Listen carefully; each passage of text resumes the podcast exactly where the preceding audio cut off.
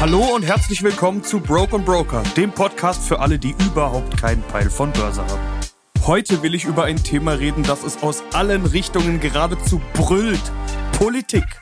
Ja, die Bundestagswahl steht an und einige andere politische Themen sind dauerpräsent. Afghanistan, natürlich die Corona-Politik, die Herausforderungen des Klimawandels und der Energiewende. Ein paar Dinge werden vor der Wahl dann immer auf den Tisch geworfen, wie Steuern, Mindestlohn, zuletzt auch das Thema Migration und so weiter. Aber wie bei allen Dingen müssen wir als Investoren uns fragen, ist das wirklich wichtig für mich?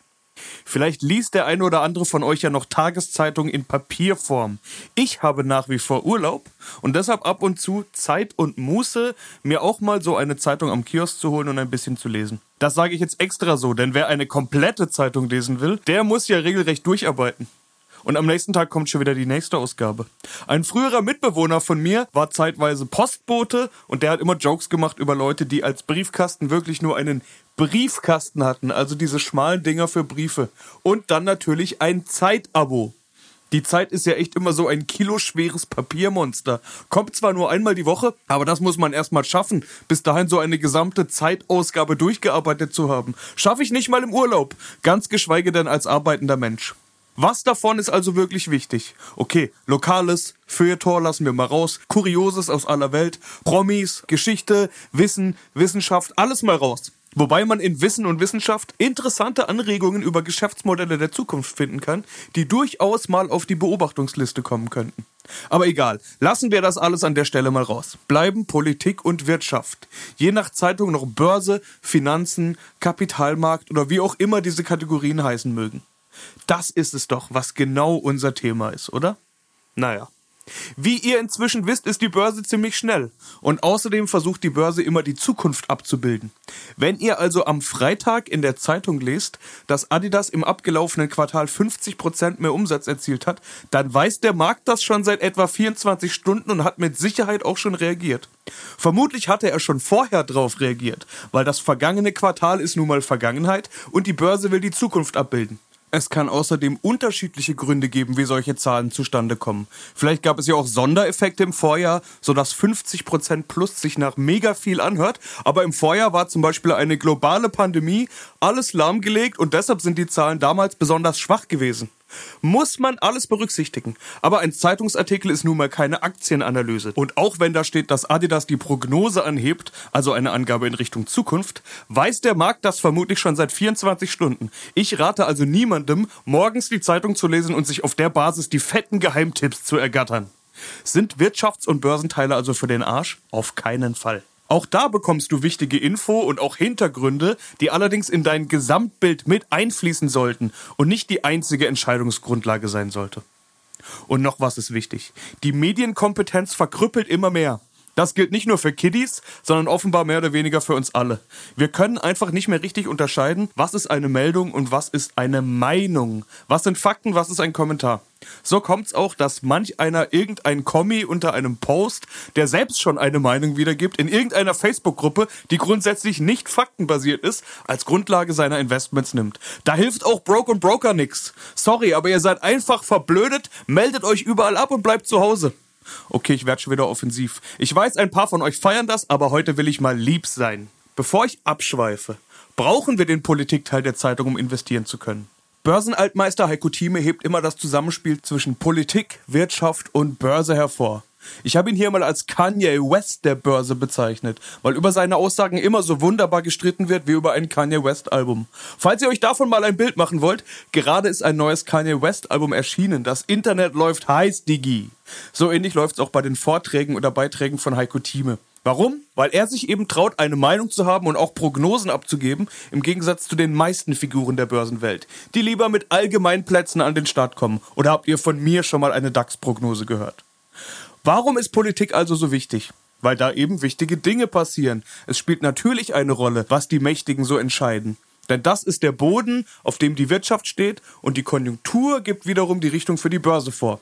Wir haben ja in den letzten Monaten gesehen, dass ein US-Präsident Biden mit regelmäßigen Ankündigungen von Billionen Dollar, die in die Wirtschaft fließen sollen, dass der Markt dann regelrechte Freudensprünge machen kann. Und sein Vorgänger hat mit einzelnen Twitter-Nachrichten den Markt bewegen können, sodass ein Haufen Trader plötzlich neben irgendwelchen Charttafeln und Diagrammen auch einen Twitter-Account auf ihrem Bildschirm geöffnet hatten. Brauchen wir das jetzt auch? Auf keinen Fall. Ich will an der Stelle mal wieder eine alte Börsenweisheit ins Spiel bringen. Politische Börsen haben kurze Beine. Die Börse beruhigt sich immer und immer wieder von politischen Themen, meistens sogar ziemlich schnell. Es kommt eben darauf an, welchen Anlagehorizont wir uns anschauen. Das ist die Dauer, in der man anlegen will. Wenn morgens eine Meldung über die Ticker geht und du daraufhin sofort handelst und schnell wieder verkaufst, dann kann das funktionieren. Nennt sich News Trading kann aber auch fett in die Hose gehen. Denn dafür muss man erstmal verstehen, welche News wirklich wichtig für den Markt sind und welche nicht. Warum reagiert die Börse auf einen Tweet des US-Präsidenten, aber nicht auf eine große und wichtige Ankündigung der Bundeskanzlerin? Warum gibt es geopolitische Themen, die für echte Verwerfungen sorgen und andere sind der Börse scheißegal? Am Ende ist die globale Konjunktur wichtig und vor allem zwei Märkte. Nordamerika, vor allen Dingen die USA, und Asien, vor allen Dingen China. Da können auch einzelne Meldungen für Bewegung sorgen. Und wenn diese bedeuten können, dass die Firmen dort weniger oder mehr Umsatz und vor allem weniger oder mehr Gewinn machen könnten. Wahlen sind oft solche Geschichten, die dann aufgegriffen werden, weil es da eben um Steuern geht und wenn Firmen mehr Steuern bezahlen müssen, dann bleibt eben weniger Gewinn und das ist schlecht. So zumindest die erste Annahme. Aber in Wahrheit sind die großen Firmen Steuervermeidungsexperten und sowieso international tätig. VW mag zwar eine deutsche Firma sein, aber meint ihr, das juckt die wirklich, wenn die in Deutschland mehr Steuern zahlen? Die machen ihr Geschäft doch überall und haben Mitarbeiter überall. Deutschland macht den Braten nicht fett. Das ist auch der Grund, warum deutsche Meldungen nichts bewirken. Nicht mal im DAX.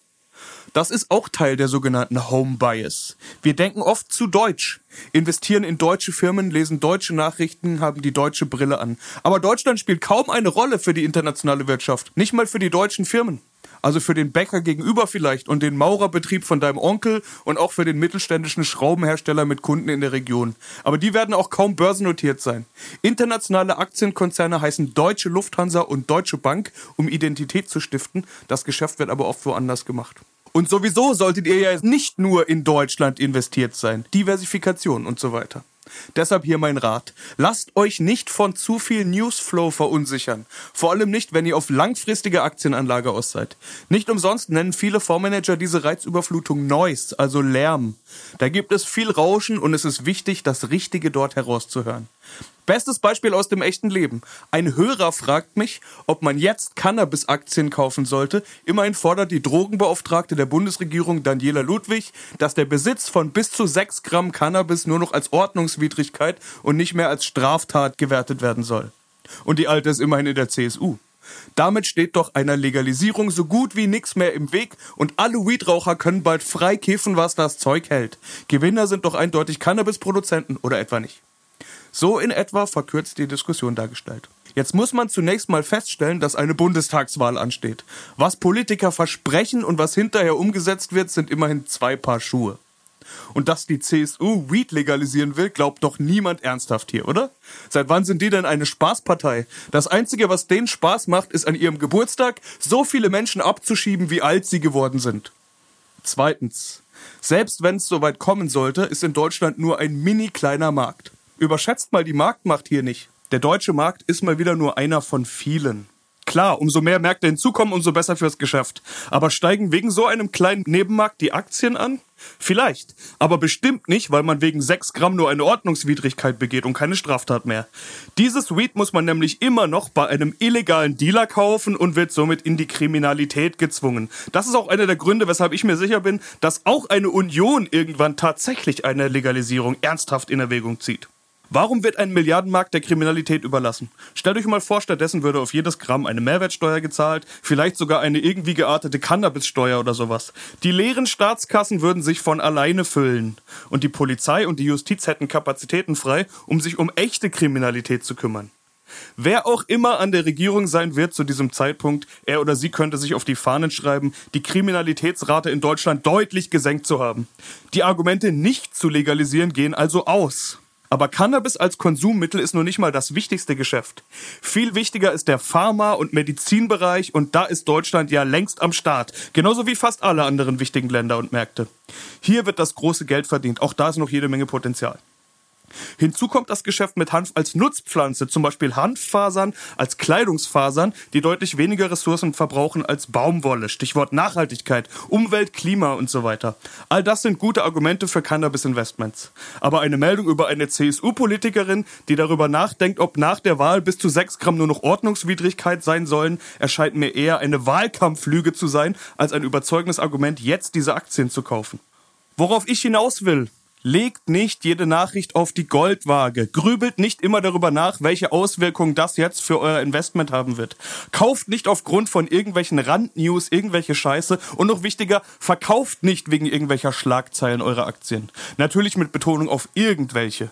Es gibt natürlich Meldungen und Schlagzeilen, die durchaus relevant sind. Schaut euch mal an, wo Bayer stand, bevor die ganze Monsanto-Scheiße losging. Nur mal so als Beispiel.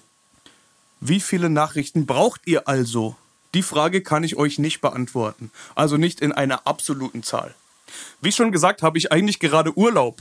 Natürlich nehme ich mir Zeit für euch. Aber ich habe nicht mal Ahnung, wo der DAX gerade steht. Ernsthaft nicht. Und es ist mir auch scheißegal.